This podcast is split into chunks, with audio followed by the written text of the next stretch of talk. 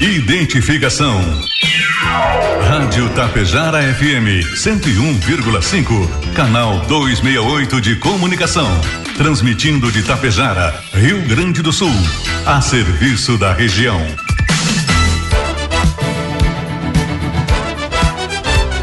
Fique por dentro dos acontecimentos de Tapejara e região. A partir de agora, Tapejara Notícias, segunda edição. Um trabalho da equipe de jornalismo da Rádio Tapejara.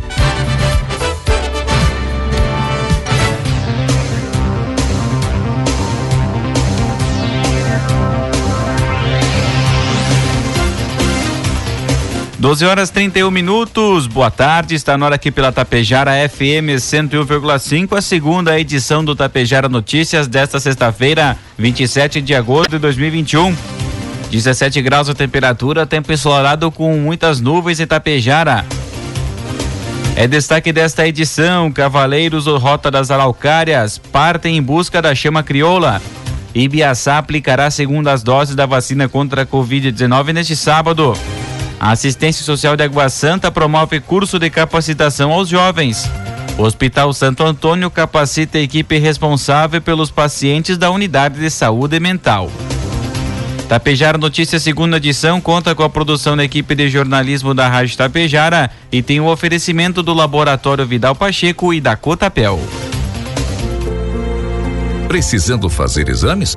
Conte com o Laboratório Vidal Pacheco Atendimento de segunda a sexta das 7 às 11 e meia e das 13h30 às 16 e 15 e aos sábados das 7 e meia às 11 e 15 Aceitamos todos os tipos de convênios. Venha conferir. O a 15 de novembro 121, em frente ao sindicato.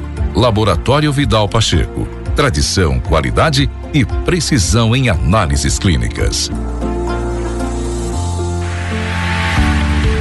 Futuro está nas mãos de quem sabe fazer. E você, agricultor, precisa dar o destino certo ao que produz com tanto trabalho. A Cotapel investe em estruturas de recebimento e armazenagem, além de 20 mil reais em prêmios na campanha Safra Premiada Cotapel. Faça suas compras e entregue sua safra e aumente suas chances de ganhar. Acredite na tradição do campo e na confiança do melhor resultado. Cotapel, desde 1985, ao lado de quem produz.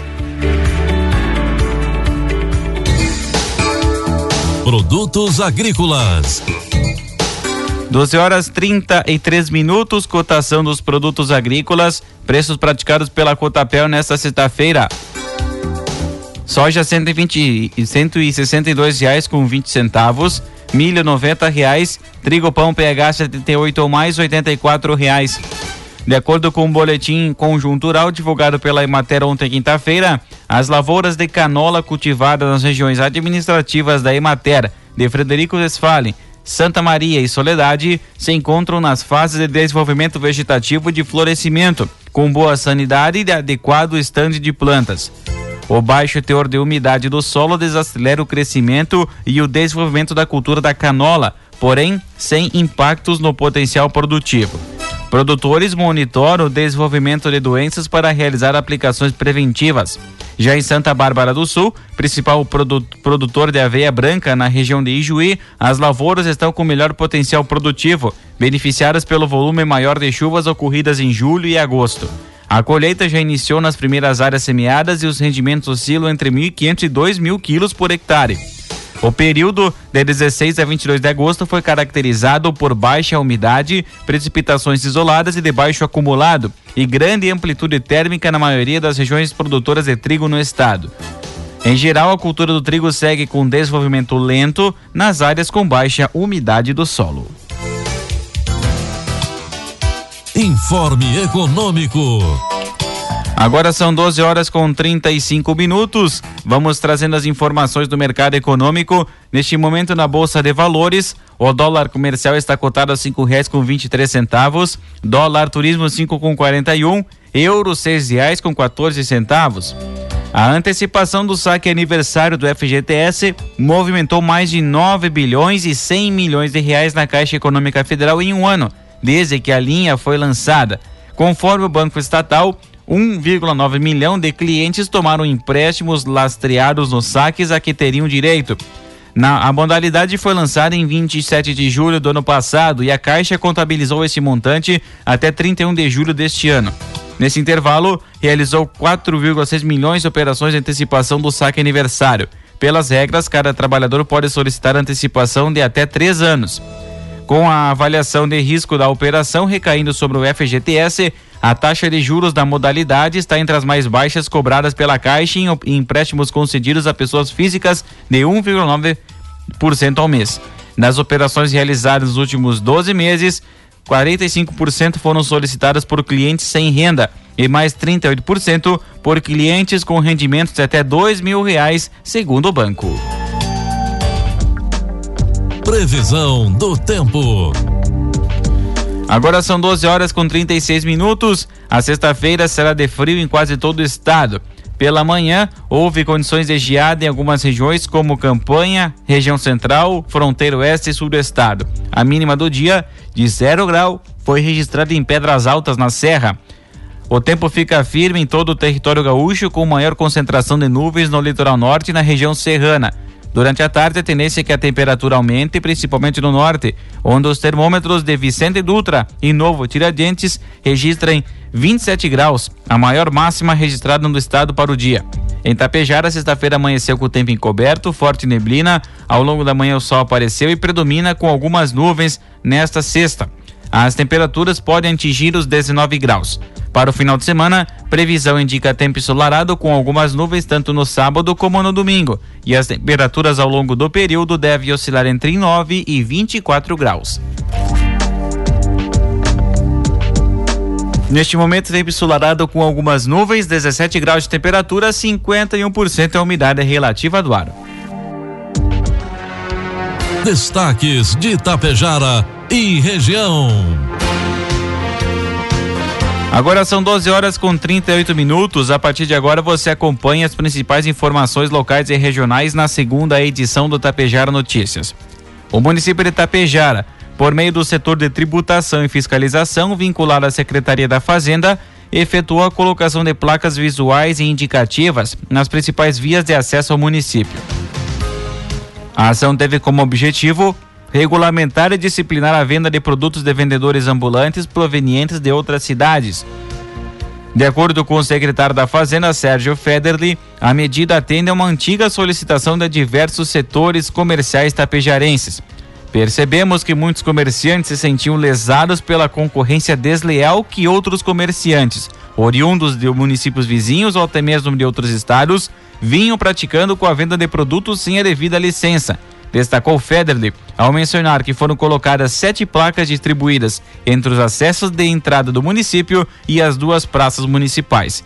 Ainda segundo o secretário, todos os vendedores ambulantes que chegarem em Tapejara devem procurar o setor de tributação e fiscalização municipal para retirar a devida licença de venda, conforme estabelece o Código Tributário Municipal, número 3.442-2010, regulamentado pela Lei 3.936 de 2014, através do artigo 58. Nesta sexta-feira, dia 27 de agosto, o grupo de cavaleiros Rota das Araucárias e Tapejara estará realizando uma de suas cavalgadas oficiais e, como de costume, parte para a busca da chama crioula. A cargo do movimento tradicionalista gaúcho e da sétima região tradicionalista, e neste ano, o acendimento da centelha farroupilha acontecerá no município de Sarandi. O grupo tapejarense se deslocará até Sarandi com os cavalos embarcados em caminhões e o retorno cavalgando inicia amanhã sábado, quando os integrantes do grupo de cavaleiros Rota das Araucárias e autoridades do município de Tapejara receberão a chama crioula. A previsão da chegada em Tapejara será na segunda-feira, dia 30. A chama crioula será entregue às autoridades para dar sequência à Semana Farroupilha de 2021. Participarão da cavalgada 16 cavalarianos e 6 pessoas no apoio, percorrendo em torno de 140 quilômetros a cavalo. Neste sábado ocorre em Tapejara o dia D de vacinação contra a gripe H1N1 em todos os postos de saúde, das 9 horas da manhã às 3 horas da tarde, sem fechar ao meio-dia. Poderão ser vacinados todas as pessoas acima de seis meses de idade. Lembre-se de levar documento com CPF, cartão SUS e carteirinha de vacinação. Só poderão ser vacinadas as pessoas que vacinaram, que só poderão ser vacinadas pessoas que vacinaram contra a Covid-19 há pelo menos 14 dias, ou seja, primeira ou segunda dose. Crianças de até 12 anos poderão ser vacinadas somente nos postos São Paulo, 13 de maio e na Unidade Básica de Saúde Central. 12 horas 41 minutos, 18 graus a temperatura. Buscando a melhoria contínua nos processos que envolvem o cuidado com os pacientes, o Hospital Santo Antônio de Tapejara ofereceu um treinamento para a equipe de enfermagem responsável pelos internados em leitos de saúde mental. O treinamento foi destinado à qualificação dos cuidados diários aos pacientes, incluindo orientação sobre mudanças na forma de regulação das internações. Atualmente, o hospital está inserido em um programa de atenção especializada na área que conta com cinco leitos de saúde mental psiquiatria. Os pacientes atendidos são oriundos de municípios do estado do Rio Grande do Sul e atendidos por uma equipe multidisciplinar composta por médico psiquiatra, médico clínico generalista, assistente social, psicóloga e equipe de enfermagem, além de outros profissionais conforme quadro clínico dos mesmos. Neste sábado, dia 28 de agosto, acontece em Ibiaçá a aplicação da segunda dose da vacina contra a Covid-19 para quem recebeu a primeira dose de imunizante da AstraZeneca e da Pfizer. Confira a data da sua carteira de vacinação e tenha ela em mãos para receber imunizante.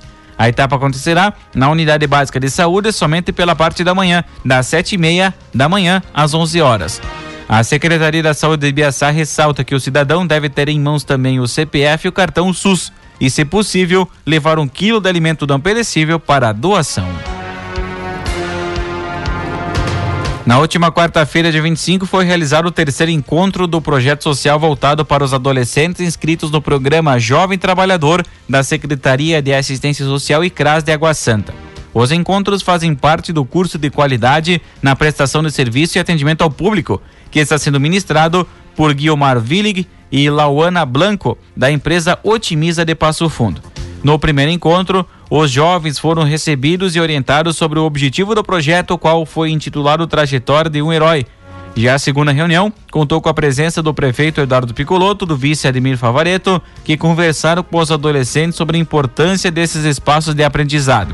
O prefeito Eduardo Picoloto salientou com compromisso com as pessoas vem sendo levado a sério Proporcionar aos jovens o seu primeiro emprego é de fundamental importância.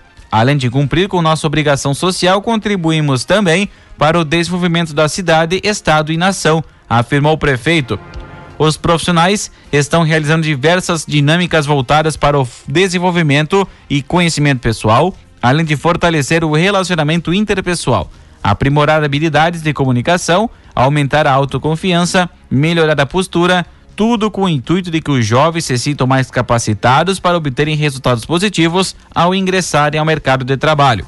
Para participar do programa Jovem Trabalhador, os adolescentes aguassantenses devem residir no município há no mínimo dois anos, comprovar na data de inscrição possuir no mínimo 14 e no máximo 18 anos, apresentar nível de carência comprovado, ou seja, renda familiar de até três salários mínimos. Esses requisitos estão de acordo com a Lei Municipal 1572-19, de 13 de agosto de 2019. As inscrições são realizadas no CRAS, devendo comparecer o jovem e um dos responsáveis, portando carteira de identidade ou certidão de nascimento e comprovante de residência. Os adolescentes sujeitos às medidas socioeducativas ou ap apresentados pelo Conselho Tutelar terão prioridade na colocação de vagas abertas no programa. O programa Jovem Trabalhador compreende atividades com base educativa no artigo 68 do Estatuto da Criança e do Adolescente. Meio-dia 45 vai marcar o sinal eletrônico da Tapejara, 17 graus a temperatura. Na madrugada de hoje, sexta-feira, o primeiro batalhão rodoviário da Brigada Militar efetuou a prisão em flagrante de três indivíduos por tráfico de drogas na IRS 324, próximo ao acesso do bairro Jaboticabal, em Passo Fundo. Durante patrulhamento tático motorizado, em um local conhecido pela traficância de entorpecentes na rodovia, dois homens em atitude suspeita receberam voz de abordagem dos policiais da Força Tática. Um deles acabou correndo sendo logo alcançado. Com um deles, foram encontradas 29 pedras de crack e a quantia de R$ 53,50. O indivíduo foi identificado com as iniciais RLS. Ainda no pátio da residência se encontrava outro abordado identificado de iniciais WV, o qual tentou alertar os demais sobre a chegada da polícia. Um terceiro suspeito correu, sendo também alcançado pela guarnição e identificado com as iniciais LSR. Com este, foram encontradas uma grande pedra de crack pesando 72 gramas, mais 11 pedras pequenas de crack, além de R$ 232,25 centavos. Diante dos fatos, os três indivíduos receberam voz de prisão, conduzidos à delegacia de pronto atendimento, onde foi registrado a ocorrência por tráfico de drogas para ambos envolvidos. No momento da abordagem, passava pelo local a viatura da Patamo, do terceiro Repemon, que também prestou apoio à ocorrência.